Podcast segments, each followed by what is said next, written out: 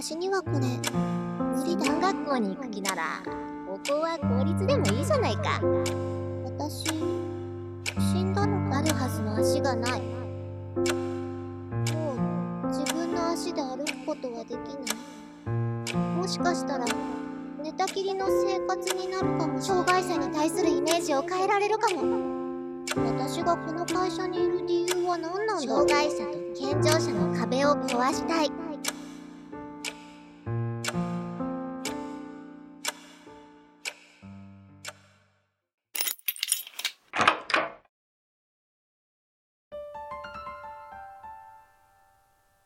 エピソード1転校、いじめ、変わっていく環境で見つけた揺るぎない夢。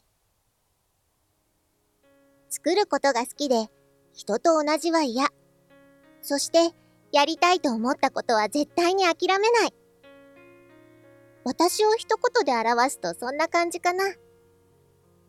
幼稚園の時に自分の夢を絵にする時間があって、それから将来どんなことをして生きようかななんてことをぼんやりと考えていた。やりたいことがいっぱいあって、早く大人になりたかった。お父さんはホテルで働いていて、転勤が多かった。保育園を卒園する前に、神奈川から名古屋に引っ越した。小学4年生の時にまた転勤が決まり、私は4年間通い続けた小学校を転校することに。引っ越しすることを聞かされた私は、すごく悲しくて寂しくて泣いて嫌がった。せっかくできた友達ともう会えないなんて嫌なんで引っ越さなきゃいけないの？子供の私がどんなに嫌がったところで、お父さんの転勤がなくなるわけじゃない。私は名古屋を離れ、千葉の小学校に転校した。途中から教室に入ってきた名古屋弁の女の子はそこにいるみんなとは違う。みんなと違う私はいじめの格好の標的になった。もちろん嫌だった。けれど、それを理由に不登校になることはなかった。友達と遊ぶのは楽しかったし、何より私は皆勤賞が欲しかった。皆勤賞が欲しいって目的があったから、いじめられても絶対に学校を休まなかった。環境の変化もあって遊ぶ場所も変わった。友達の家や駄菓子屋、公園で遊んでいたのが、ショッピングモールや映画館に行くように。小学5年生で千葉から東京に行くこともあった。もし名古屋に住んでいたら、こんなにアクティブにはならなかったかも。時間にルーズなとこがあって、門限を過ぎて夜遅くまで家を閉め出されることも。小3からファッション雑誌を読むようになって、メイクやおしゃれに目覚め始めた。私の夢は、水族館の飼育員になって、白イルカのベルーガのお世話をすること。小さい頃から絶対になるんだと決めていた。ある日、ベルーガのタッチ体験の抽選にあたって、母方のおばあちゃんと一緒に八景島シーパラダイスに行くことに。憧れのベルーガに間近で会えるんだ私は心が躍った。でも、実際に行ってみると、想像していたものとは全然違った。イルカショーのステージには、塩や生き物の匂いが充満している。海の生き物が飼育されているんだから当然のことなんだけど、私はこういう匂いが人一倍苦手だった。餌やりも生魚の感触が生々しくて。あ、私にはこれ、無理だ。私はそう直感した。こんなはずじゃなかったのに。絶対に水族館の飼育員になってベルーガのお世話をするって決めてたのに。私の将来の目標はあまりにあっけなく消え去ってしまった。それでも私はすぐに新しい夢を見つける。千葉に引っ越してから方言が原因でいじめられていた私は、標準語を勉強するためにテレビドラマをよく見ていた。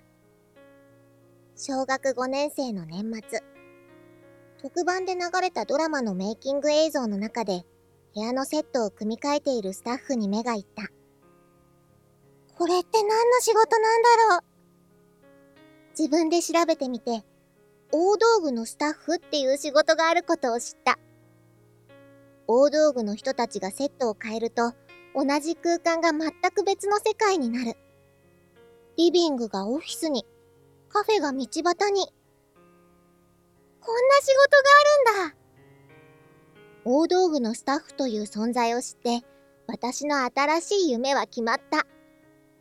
私、テレビの大道具になりたい絵を描いたり、ネイルを塗ったり、お菓子を作ったり、私はものづくりや細かい作業が大好き。でも、これはあくまで趣味。仕事にしたらきっと楽しくなくなっちゃう。そんな風に考えていた私だけど、大道具の仕事は私に絶対合ってると直感した。体力が必要とか、夜遅くまで働かなきゃいけないとか、男の人が多い現場とか、そういう細かいことはわからなかったけれど、とにかく、私は絶対に大道具のスタッフになる。そう決意した。お父さんが転職した関係で引っ越し、私は中1の秋に再び転校することに。新しい学校でも私はキーの目で見られた。私のことを珍しがって、隣のクラスの生徒が教室を覗きに来た。ほとんどの生徒が同じ小学校の出身で、そうじゃない私はいじめられた。それでも2年のクラス替えがきっかけで、いじめは減って、だいぶ過ごしやすくなった。中学になると、親と一緒にいる時間が減って、友達と遠出することも増えた。よく東京やテーマパークに遊びに行った。メイクは濃くなって、ハイヒールはマスト。とにかく大人びたものが好き。都会でナンパされたり、塾帰りにキャバクラのキャッチに誘われることもあった。21歳と間違われた。私まだ15歳なのに。好き嫌いがはっきりしていて、やりたくないと思ったことには全然力が出なかった。だから周りに合わせたり、妥協したりすることができない。自分を押し殺して生きてても意味ないし、自分を貫き通した方が本当に気の合う人が周りに集まるから。自分って自己中かなって思うけど、間違ってるとは思わない。旗から見れば荒れている私だけど、学校は一回も休まず皆勤賞。テスト前はちゃんと勉強するし、内申点のためにノートもしっかり取る。風景画が得意で、春の写生大会ではいつも賞を取っていた。そこは悪いけど、やることはやってる。先生にとっては一番めんどくさいタイプかも。学業をちゃんとやったのは、夢を叶えるため。私の志望校は美術系。美術の成績が3年間ずっと高くて、美術関係の賞を持っていないと入れないようなところだけど、私はそれを全部クリアした。美術系の私立校に行って、テレビ業界に強い専門学校で勉強して、テレビ局に就職して、大道具のスタッフになる。夢を叶えるために必要なことだったから、勉強はちっとも苦じゃなかった。でも、最大の難関は両親だった。専門学校に行く気なら、高校は公立でもいいじゃないか。それが、お父さんとお母さんの考えだった。私立は学費だけじゃなく、制服やカバンとか必要なものを揃えるのにすごくお金がかかる。妹もいることを考えると、金銭的な負担が問題だった。私は絶対この学校に行くそう決めていた私は、両親と揉めに揉めた。校長先生と担任と両親と私の5人で、出願ギリギリまで何度も面談したものの、結局は公立高校に行くことに。もし大道具の仕事に就くのが無理だった時のために、専門技能を身につけておこうというのが理由だった。中学の卒業文集にはもちろん、大道具になると書いた。私が入った高校は女の子が極端に少なくて、私のクラスには3人しかいない。しかもみんな毛色が違って、あまり絡むことはなかった。部活には入らず、バイトをしたり生徒会に入ったり、彼氏と遊んだりしながら、資格を取るために勉強に打ち込んだ。私は、夢に向かって着々と進んでいた。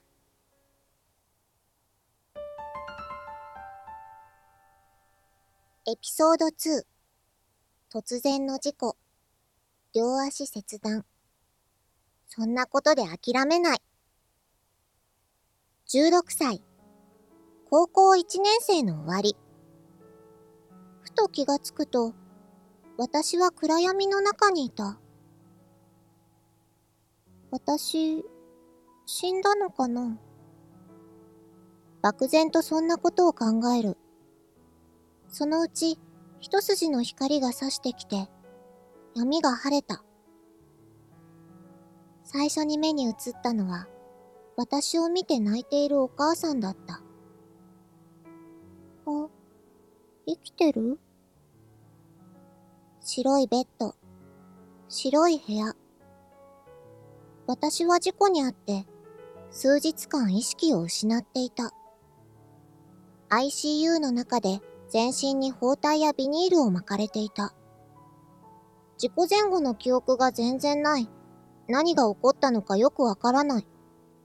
ただ自分が生きているということにびっくりした。暗闇の中で自分は死んだのだと思ってたから。でも、実際に生死の境をさまよったのは確かだった。骨盤にひびがあるから動かないでと言われた。骨盤にひび。それだけで済んでるわけない。そんな気がする。もしかしたら顔がえぐれてるかもしれない。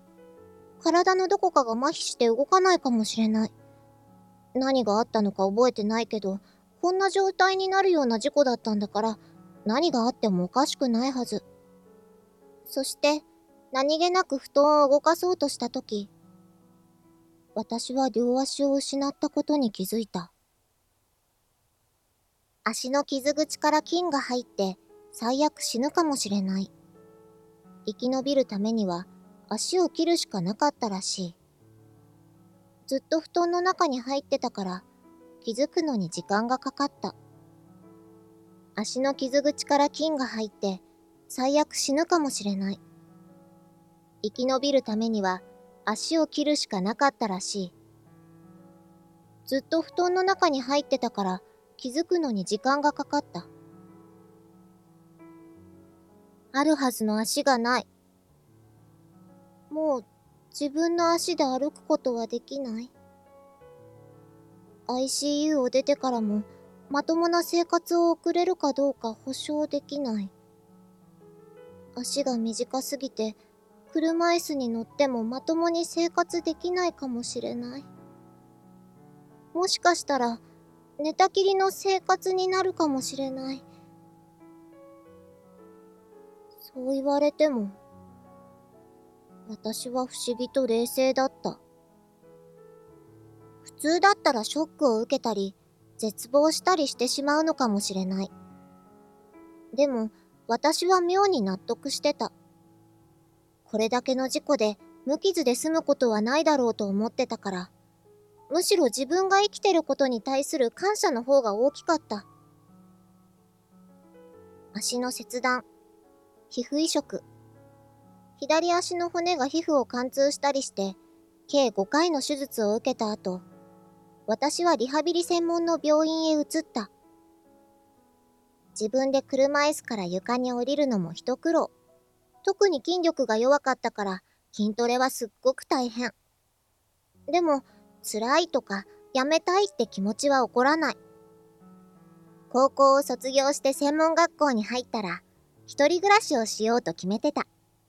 そのためには足がなくても一人で生活できなきゃいけない。一つでも多くのことを一人でできるようになりたい。辛いとか苦しいけど頑張るなんて感覚はない。私にとって自分がしたいことのために必要なことをするのはごくごく当然のことだから。点滴とか麻酔注射を刺すのはすっごく嫌だったけど。嫌すぎて手術の時は鼻から通すタイプの子供用の麻酔に変えてもらった。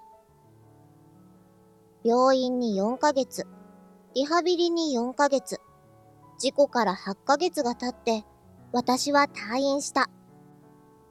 だけど、自分用の車椅子もまだできてないし、自宅もバリアフリー対策なんかこれっぽっちもしてなかった。それもそのはず。本当はまだ入院する予定だった。入院生活が退屈なあまり、無理を言って自宅に戻った。足がなくなっても長いリハビリも落ち込むことはなかったけれど、しょっちゅう外で遊び回ってた私にとって、病院の中に閉じこもる生活は耐えられなかった。退院した次の日から、以前と同じように遊びに行き始めた。レストランでソファーに座りたいと思ったら自分で映るし、ディズニーランドに行った時も自分でシンデレラ城の床に降りて写真を撮った。遊びに行く先で写真を撮るのが好きで、撮りたい構図のためなら車椅子を降りる手間も惜しまない。頑張ってリハビリしたから、やりたいことは自分でやることができた。それでも高校の復学は難しかった。高校にはエレベーターなんてない。その上移動教室が多くて、違う階に行くたびに先生4人がかりで運んでもらわないといけない。先生たちは快く引き受けてくれるけど、私は申し訳なかった。留年も確定していて、早く社会に出たかった私は、復学を諦めて特別支援学校に転入した。足がなくたって、私の夢は変わらない。テレビの大道具スタッフ。でもやっぱりそう簡単にはいかない。中学の時から行くと決めていた専門学校は、エレベーターはあるけど、車椅子じゃ入れない教室があるらしい。車椅子で重いものを運べるだろうか。高所作業は？ケーブルだらけの現場の中で動けるかな？物理的な制約を考えると、大道具の仕事はやっぱり難しい。それでも車椅子を理由に夢を諦める気には全然ならない。仕事のこと、進路のことを自分でたくさん調べた。先生にも助けてもらって、東京の専門学校のウェブデザイン専攻に行くことに。パソコンをいじるのはすっごく苦手だったけど、デザインや色彩の勉強をすれば、大道具の仕事に対してプラスになると思ったから。専攻は違っても、目指すところはぶれなかった。エピソード3夢を追いかけた先で見つけた新しい目標。専門学校に入って編集ソフトと格闘する日々が続く。私の入った学校は1年生で入学した年の夏には就職活動が始まる。いろんな求人が張り出されるけど、私がしたい仕事、テレビ局の求人は来ない。そもそも専攻と目指す業界がずれているから当然だ。ましてや大道具のスタッフなんて。だから自分で探すしかない。そんな折、私は知り合いのつてで NHK の番組企画のファッションショーにモデルとして誘われた。その企画には様々な障害や病気を持つ人たちも出演する。パラリンピック開催に向けて、パラスポーツをもっと知ってもらいたい。障害者を特別視せず、もっと身近に感じてほしいって趣旨の企画だ。私は出演することにした。でもそれは、モデルとしてランウェイを歩くことや、脚光を浴びるためじゃない。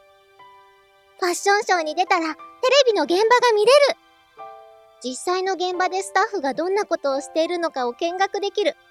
そのことで頭がいっぱいだった。いよいよ本番。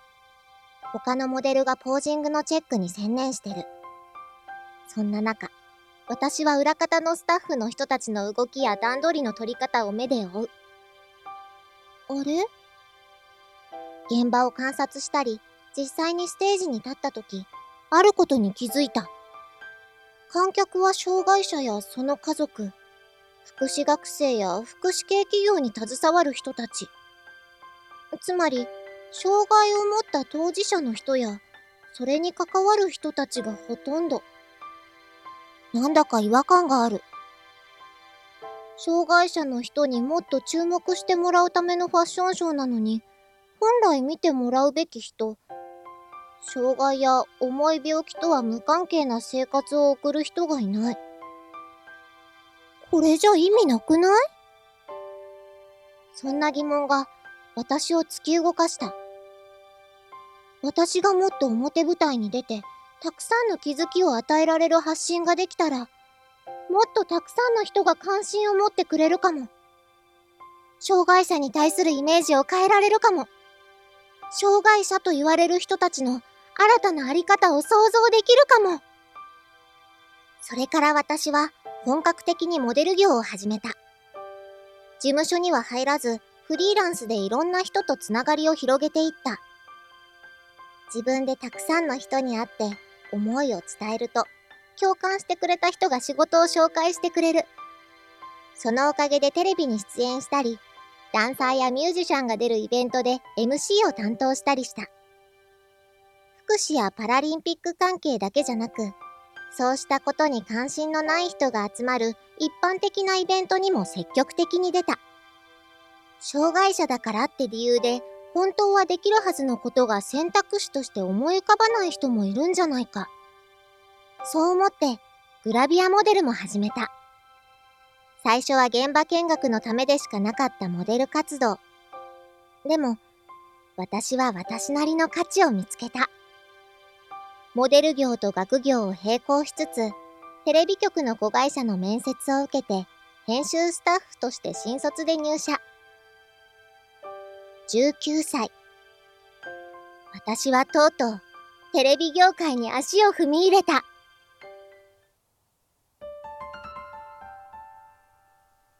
エピソード4障害者と健常者の壁を壊す私だからできること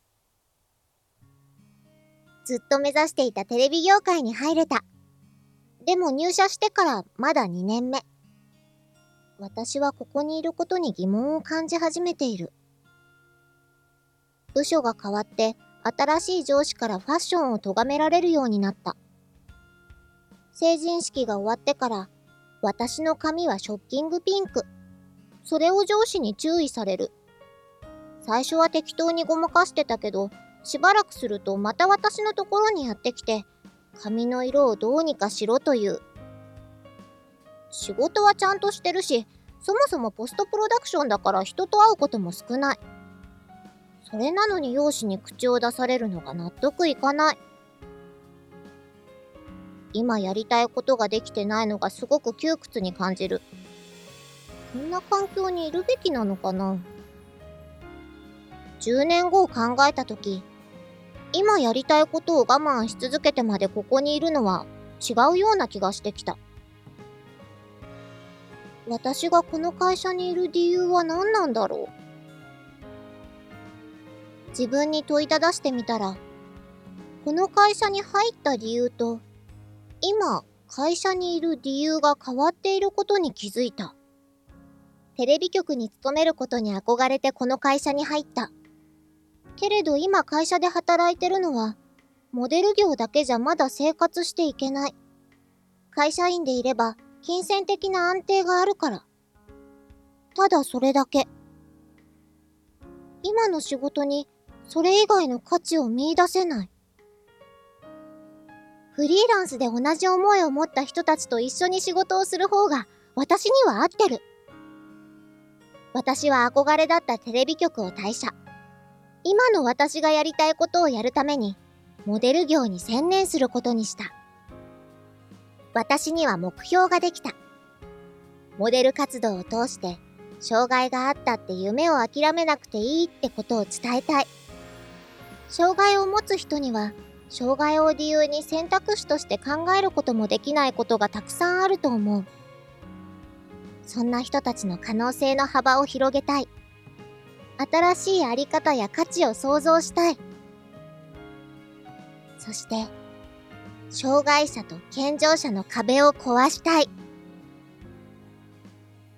バリアフリーって言うと話題になるのは、段差とか設備といったハードのことばかり。でも、障害者それぞれのハートを見てもらえるようにしたい。障害者と言われる人たちも、個々人によって思っていることや求めていることは違う。障害者と健常者の間にある壁や余計な固定観念。モデル活動を通して、それを壊そう。そのために全力を尽くそうと決めた。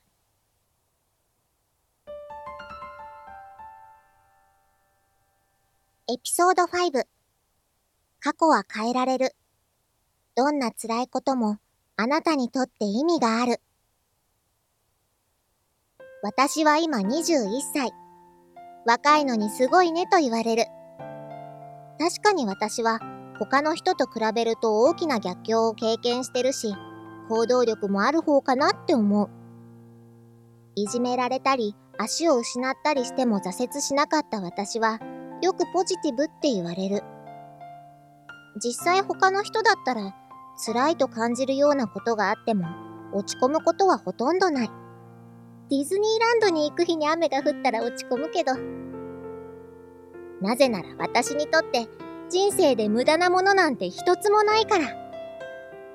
転校したからベルーガのタッチ体験ができた。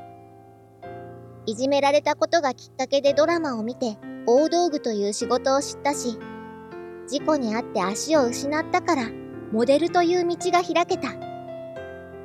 その時辛かったこともみんな、私にとっては次につながる意味のあることだった。